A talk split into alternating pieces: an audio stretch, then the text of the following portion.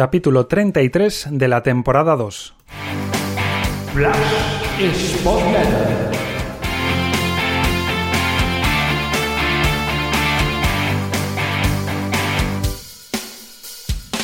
Comenzamos ya con la entrega posterior al empate del Sporting 1-1 en el Molinón ante el Fuenlabrada. Un empate que no despeja dudas y que lo único positivo es que corta la sangría de cuatro derrotas consecutivas, pero como digo, deja muchas dudas sobre un equipo al que le cuesta mucho hacer gol, al que le cuesta muy poco que se lo hagan, que demuestra ser mentalmente muy frágil, que tiene un entrenador inmovilista y poco valiente y que como añadido a todo eso se le agravan todos los problemas con la mala suerte que está teniendo con bajas y lesiones. Vamos ya a analizar cada uno de estos puntos.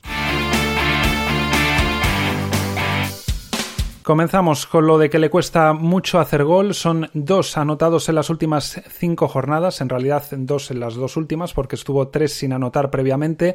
Y el tanto eh, conseguido ante el Fuenlabrada es de lo poco positivo de un partido dado lo visto, porque fue un buen pase de Pedro entre líneas y con un gran desmarque por el carril central de Aitor García y buena definición en el mano a mano ante el portero. Esperemos que esto pues le dé cierta moral a Aitor García que tiene que aportar goles y que sobre todo lo suele sumar y lo sabrán los que siguen desde el principio esta newsletter con muchas capturas, eh, por ejemplo, la temporada pasada escenificándolo, del peligro que genera Aitor cuando aparece por ahí,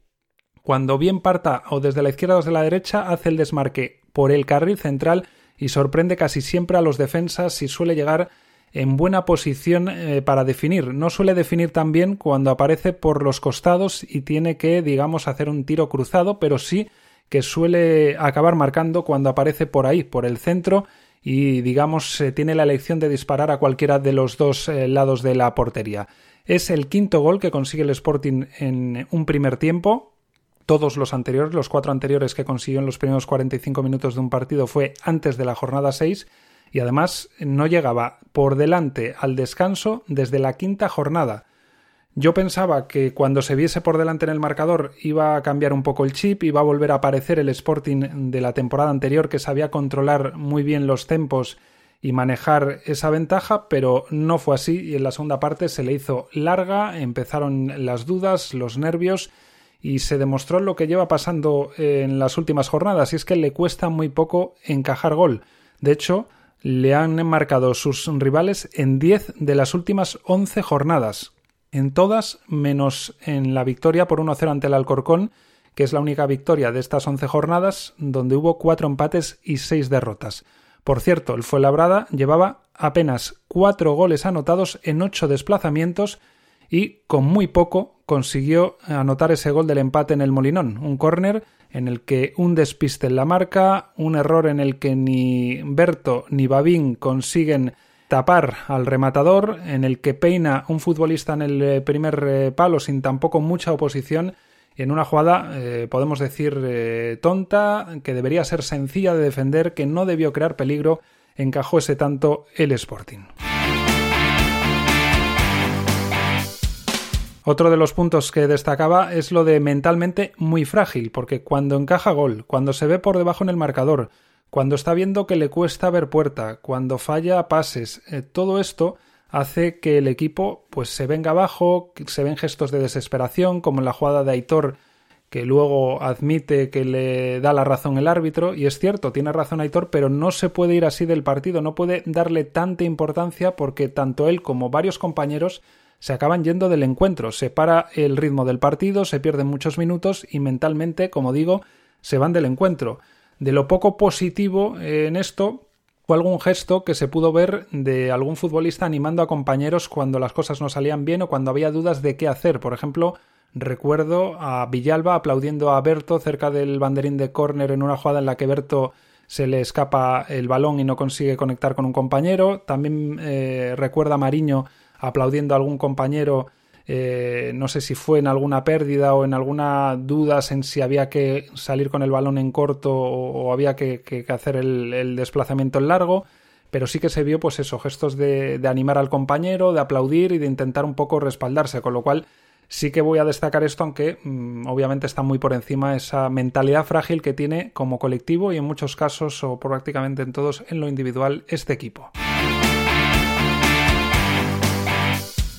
Y es que además a todo esto se une un entrenador que en las últimas jornadas está siendo muy inmovilista como solía acostumbrar, pero además poco valiente. Y es que hace pocos cambios muy tarde y no se atreve, parece ser, a dar entrada a gente joven como Álvaro Santamaría o como César, o hacer un múltiple cambio que cambie un poco las cosas, aunque solo sea desde lo físico, porque se ven momentos en los que al equipo pues le falta cierta chispa y quizás con un múltiple cambio de dos, tres cambios a la vez pues eso pueda generar pues un empuje eh, en lo físico, como digo. Se veía el otro día y se está viendo en estas jornadas que ni a Berto ni al Sporting le está beneficiando que este juegue de nueve puro, porque de espaldas en casi todas las ocasiones que tiene que recibir, pues le cuesta tener que proteger físicamente, le cuesta girarse, la mayor parte de los centrales le superan en lo físico y, y le cuesta tener que imponerse en esas situaciones. Y en cambio sí que creo que Berto podría ser un futbolista muy útil como segundo punta. Veremos si la ausencia de Villalba le da esa oportunidad, eh, tal vez eh, la vuelta de Yuca y que o bien eh, en este caso Berto o si opta por otras opciones como pueden ser Nacho Méndez, como puede ser Gaspar en esa posición de, Villalba o el hecho de faltar una figura tan clave como Villalba pues habrá pie a modificar el dibujo y que juegue con con dos interiores como puedan ser Pedro y Nacho, ninguno haciendo de media punta, sino escoltando al medio centro. Veremos, pero lo que digo es que Berto, como nueve, se está viendo que, que no se puede imponer a los centrales y le hace un flaco favor el entrenador a seguir apostando por él en lugar de, por ejemplo, haberle dado la última media hora, 25 minutos a Álvaro Santamaría, o si no quieres probar con eso, está bien pues haber probado otras cosas. Yo creo que tanto el Puma Rodríguez como Aitor podrían intentar dadas las circunstancias de tantas bajas, también eh, probar a ver cómo sale jugando ahí. De hecho, lo he mencionado antes, Aitor por el carril central suele hacer daño. También se puede probar, aunque a mucha gente le parezca un eh, cambio defensivo, a Gaspar como falso 9 como se intentó en los últimos instantes. Eso sí, llegó ya muy tarde y tampoco fue, yo creo, muy premeditado. Es por el hecho de que, como digo, a Gallego le cuesta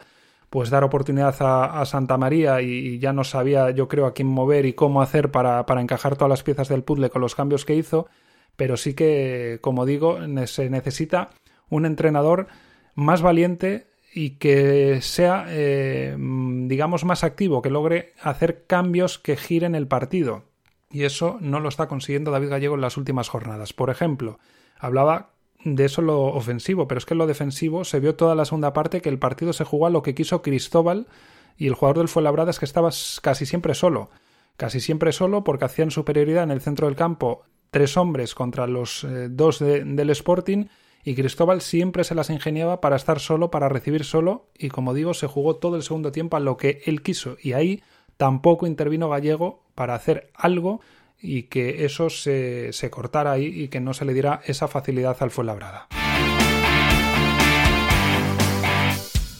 Y luego, sin que sirva como excusa, pero sí como agravante a todo lo que estamos mencionando, lo del añadido con la mala suerte de bajas, lesiones, que destapan también las carencias de una plantilla a la que le falta más nueves. Mm, solo Yuca puede actuar como, como delantero puro, hay otros y es cierto que Pablo Pérez sí que se puede jugar con él en largo, que va a bajar balones, los va a mantener, pero no ofrece tampoco esa mordiente, esa capacidad de trabajo, ese incordio que es Jurjevic para, para los eh, centrales rivales. Vimos, por ejemplo, en una Ponferradina con menor presupuesto que el Sporting, como tiene dos delanteros que pueden ser diferenciales en la categoría y con esas características, como pueden ser Yuri y Sergi Rich, que además juegan con ellos dos juntos, pero podrían optar por jugar con uno y tener al otro de recambio, que además tienen delanteros suplentes, y en cambio en el Sporting es cierto que se le acumularon las bajas, pero es que ni Campuzano eh, es delantero puro, ni tampoco, como decía Pablo Pérez, aunque puede recibir balones, eh, es un, un 9, es un delantero. ¿Puede actuar ahí? Sí.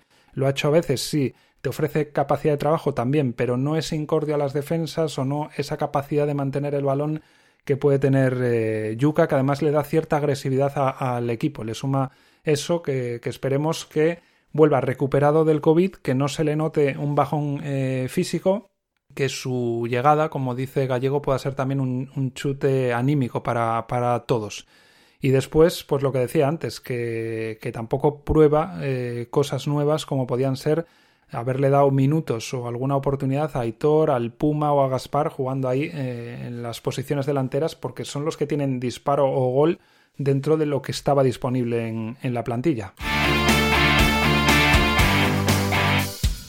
Ante el Fuenlabrada el Sporting se jugaba no acercarse más al descenso, pues bien, ante Las Palmas lo que se juega más bien es dejar el playoff muy lejos o volver a soñar con recuperarse y acercarse. Y es que puede salir del eh, partido ante Las Palmas a un punto o a siete. Es cierto que si empata se quedaría a cuatro del conjunto canario. Veremos a cuánto del playoff, porque se supone que si se empata ese partido, alguien le arrebatará la sexta plaza a Las Palmas. Y es que las cinco primeras empiezan a alejarse cada vez más y se ven equipos fuertes.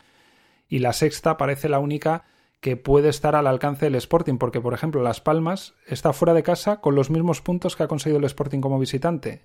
Como local lleva cuatro puntos más, que parece diferencia, pero no lo sería tanto si por ejemplo el Sporting hubiese hecho lo esperable ante la Real Sociedad B y el Fuenlabrada. O sea, si el equipo hubiese ganado al Fuenlabrada y por ejemplo empatado ante la Real Sociedad B, ya hubiese sido casi la puntuación que tiene Las Palmas y estaría ahí, prácticamente empatado a puntos, a un punto con, Las Palmas en, en la sexta plaza. Las Palmas es sexto y el Sporting ya se ha enfrentado a los cinco primeros. Ha perdido con cuatro de ellos y ha empatado solo con el Tenerife de esos cinco primeros clasificados. Veremos a ver cómo se le da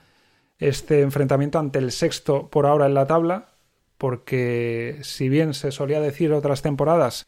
y en esta se puede ver por imagen que el Sporting hace mejores partidos ante los de la zona alta, en cuanto a resultados no está dando tampoco eh, la talla al Sporting ante esos rivales. Y es cierto que ante las, eh, en las derrotas ante Eibar, Valladolid o Almería se jugó bien, se mereció más y se podían justificar por ese nivel del rival, pero en cambio en los últimos cuatro partidos se podría haber obtenido incluso peores resultados, yo creo, de haber tenido otros rivales, porque vamos a ir repasando cómo estaban cada uno de los rivales a los que se ha enfrentado el Sporting en las últimas cuatro jornadas.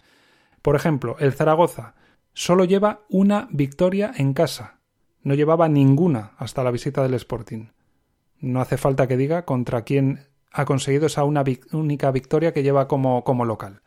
La Real Sociedad B solo ha ganado uno de los últimos seis partidos. No hace falta que diga contra quién. Y de los últimos 17, si quitamos la victoria que tuvo en la primera jornada ante el Leganés, Solo ha ganado, además de al Sporting, a la Morevieta y al Alcorcón. No hace falta que diga en qué posición de la tabla están estos dos. El Fuenlabrada lleva nueve sin ganar. Y como decía antes, llevaba solo cuatro goles en ocho desplazamientos antes de la visita al Molinón. Y luego, aunque la Ponferradina está ahí arriba y quizás haya que sacarlo un poco del saco de estos tres equipos, otro dato que conviene recordar. La Ponferradina llevaba dos meses sin ganar en su estadio cuando apareció el Sporting en el Toralín. No hace falta que diga cómo quedó el, encuentro, ¿no? Pues lo dicho, que esos encuentros no se pueden justificar con que venían pues equipos enrachados, situados arriba en la tabla, salvo en el caso de la Ponferradina en ese caso, y eh, podrían, como digo, haber sido todavía mucho más dañinos para la imagen y para eh, lo anímico del Sporting de haberse medido ante otros rivales. Así que vamos a ver cómo responde en la próxima jornada ante Las Palmas y ver lo que pasa primero en la Copa, que puede hacer mucho daño porque hay muchísimo que perder en imagen y resultado y muy poco que ganar. Hasta aquí esta entrega. Ya sabes que puedes eh, mandar tu opinión, tus comentarios, tus sugerencias en todas las vías que, mm, si eres oyente habitual, pues te suelo decir, en el canal de Evox, en Telegram, en sporting.substack.com o a través del email spotletter.gmail.com. Gracias por estar ahí una vez más. Nos escuchamos en la próxima entrega. Hasta luego.